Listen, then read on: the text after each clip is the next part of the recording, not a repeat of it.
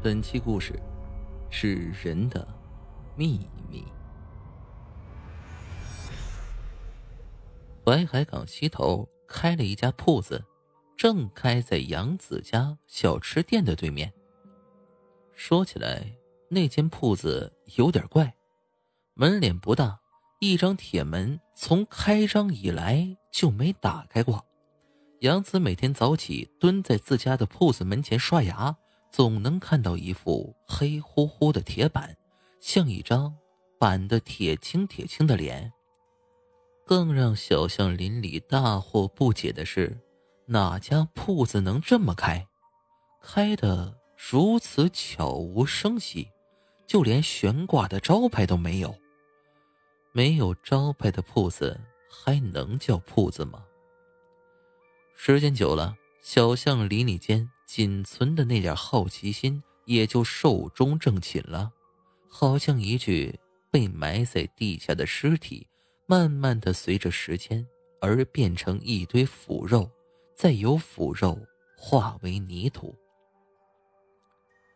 寒冬，一面破败不堪的布旗子在对面的小铺上方，随着凛冽的寒风漂泊着。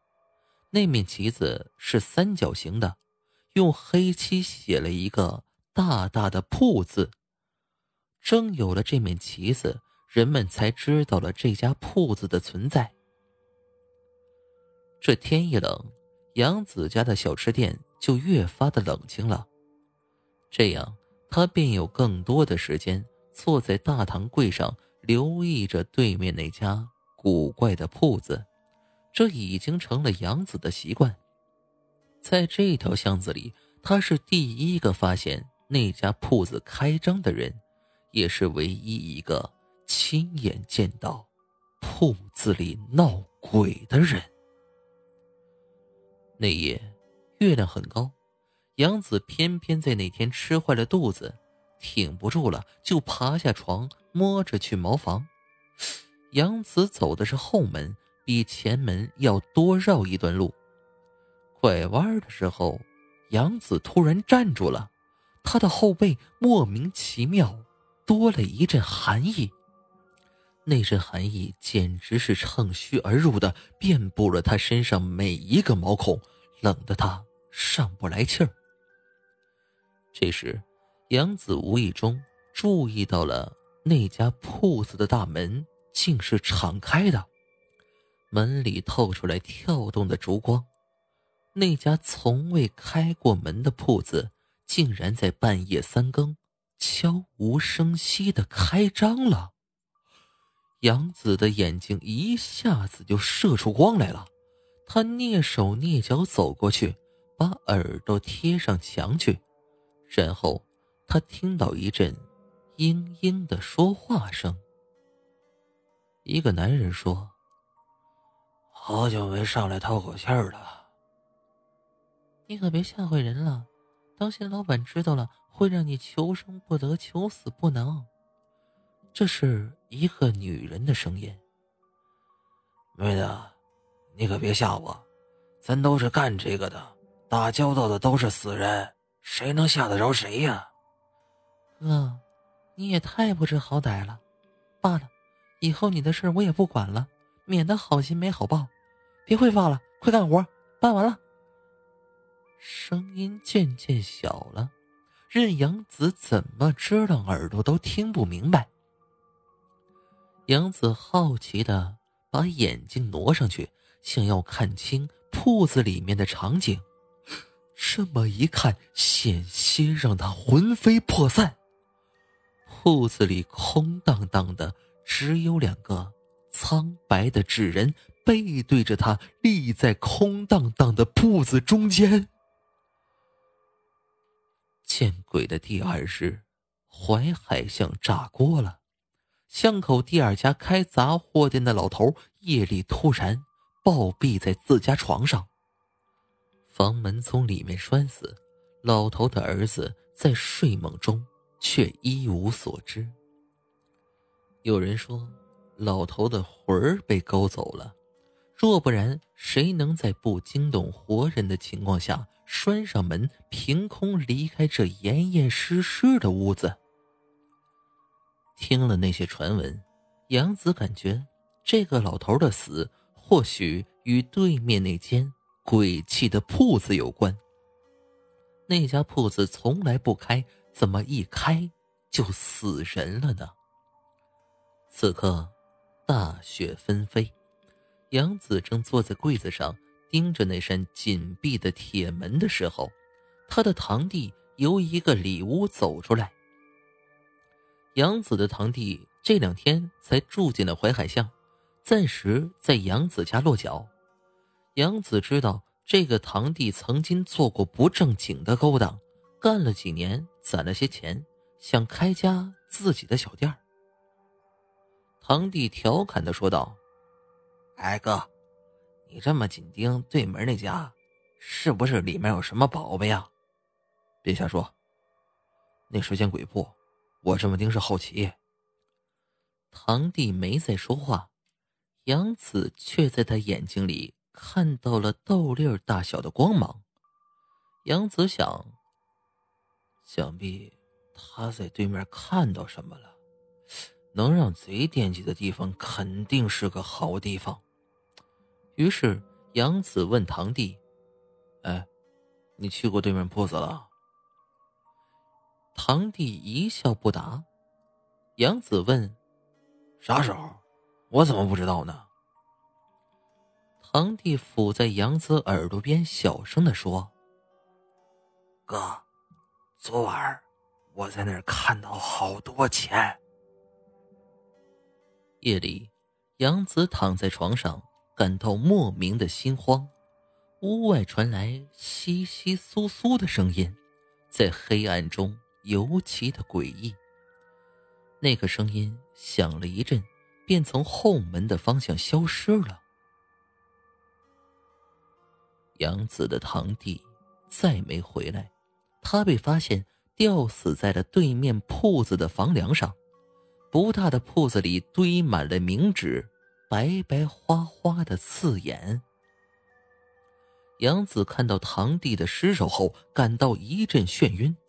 他记得头几天，堂弟伏在他耳边，得意洋洋的小声说：“哥，昨晚我在那儿看到好多的钱，我要发财了。”他不明白，莫非这一地白花花的冥钱，就是堂弟临死前那个晚上看到的财宝吗？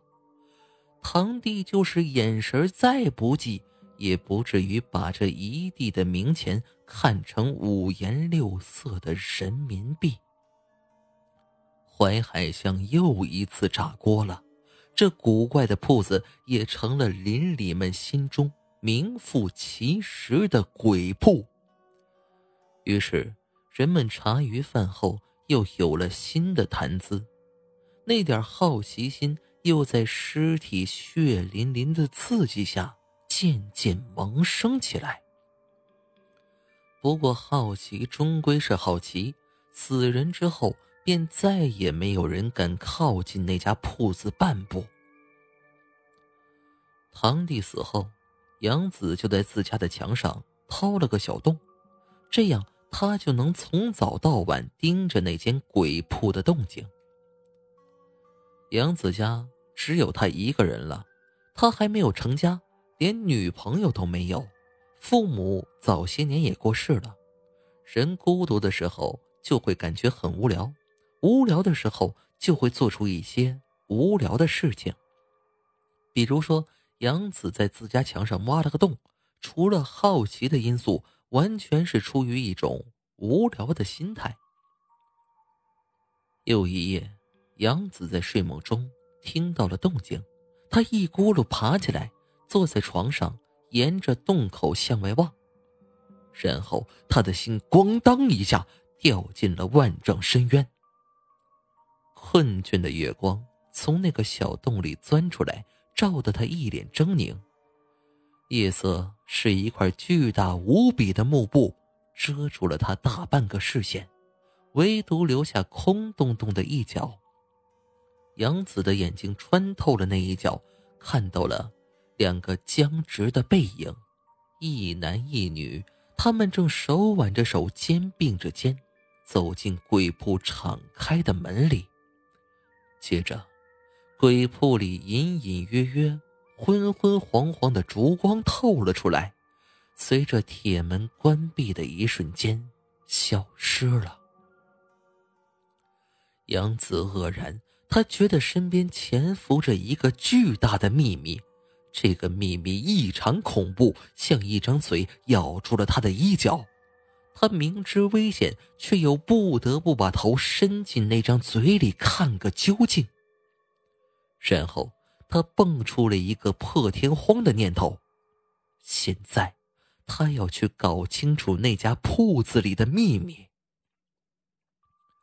杨子披上衣服，从自家后门绕出去。他哆哆嗦嗦的垫着脚尖靠上了那扇紧闭着的黑色铁门。杨子把耳朵贴上去，静，没有一点动静。杨子的手脚突突突的抖，他勉强挪了几步，才把一只眼睛。轻轻压在那窄窄的门缝上，杨子看到了一个烛台，没有风，烛火依然在跳动，忽明忽暗的光透出了浓浓的鬼气。杨子又看到了一地的珠宝，货真价实的，还有几捆钞票零零散散的落在地上，他确定。那并不是死人的冥钱。杨子的眼睛猛然间睁圆了，他的视线定格不动的被卡住了，然后他惊愕的脸开始扭曲变形。杨子看到了两个惨白惨白的纸人，一男一女，他们正僵直的立在铺子的正中央。这次他们没有背对着他。杨子看到了他们，他们也看到了杨子。他们看着他，脸上挂着古怪的笑容。他们亲密的站在一起，肩并着肩，手挽着手。淮海巷有一个特殊的地理位置，它正处于小城的最西头。需要强调的是，这座小城虽然不繁华。却极其有名，因为它不仅有古老的历史，还有古人留下来数不胜数的墓地，而那些墓地大多数聚集在小城的西面。淮海巷第二家是个杂货铺，老板老周头有个不成器的儿子，儿子又娶了个不成器的儿媳，老周头看不上这对不务正业的夫妻。就很少和他们往来。前些日子，老周头倍感意外，他这个儿子突然变了，竟为了照顾年老的父亲，主动的搬进淮海巷。几乎同时，那间古怪的铺子便出现了，他的儿子也开始在花钱上变得大手大脚。他哪儿来的钱呢？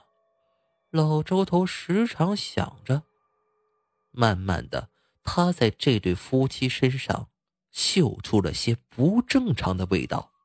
他这才明白了儿子的用意，也明白了那间鬼铺的用途。老周头是个老实人，他决定亲手把他这个不成器的儿子送去投案自首。老周头没料到。在他做出这个决定的当晚，便遭到了杀身之祸。鬼铺有个夹层，就在铺子正中的地板下，这是个不为人知的秘密。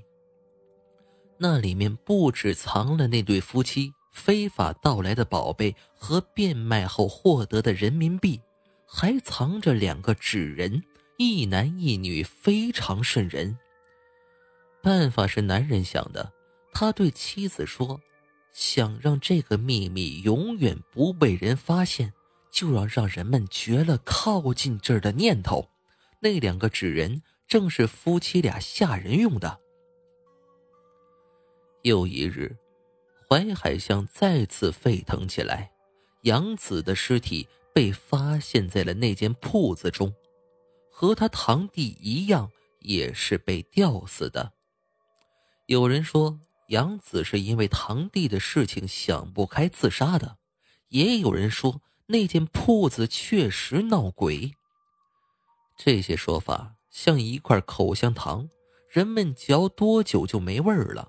然后被丢在了脑后，没留下一点念想。不过，那家鬼铺从此更没有人敢靠近半步。本期故事到此结束，故事纯属虚构，请您相信科学。